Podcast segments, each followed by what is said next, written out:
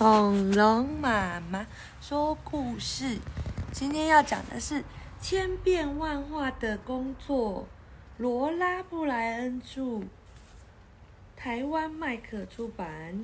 但是这是一本翻翻书，Look inside，就超过八十个小翻页。但是小鼻龙想要看的是 Emergency 紧急情况的时候，他说。我们专门接紧急求助电话，尽快派适合适的人去帮忙哦。它叫紧急救助电话接线声。一打开，哦，这个荧幕显示救护车的距离有多远。在救护车抵达前，我可以提供急救。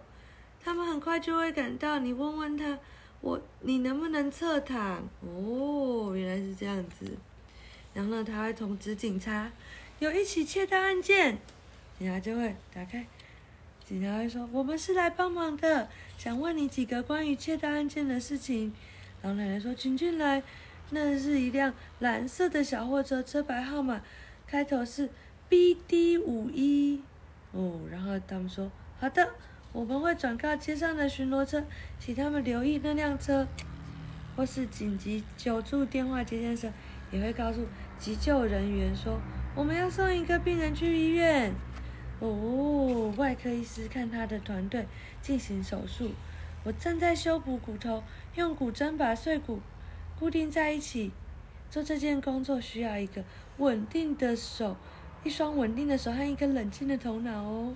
病人接触手术后，护理师会来照顾他，来跟病人说：“这些药可以让你的腿止痛哦。”哦，然后紧急救助电话接线生也可以打电话给救火队员。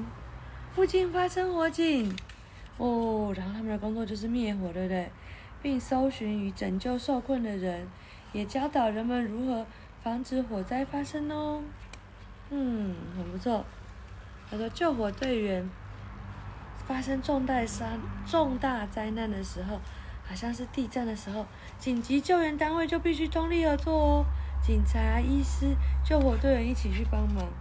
有些慈善团体与国际组织专门负责救助急难的，哦，他们还会分发帐篷与毯子给失去家园的人。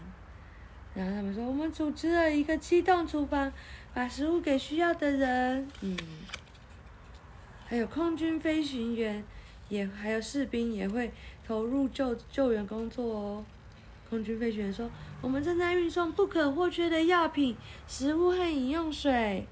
士兵说：“我们正在清理受损的建筑。”哦，慈善机构所做的工作需要透过募捐才能实现。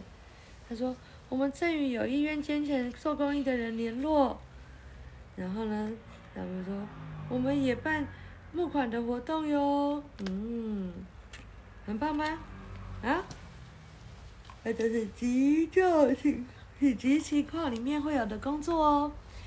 大家。晚安。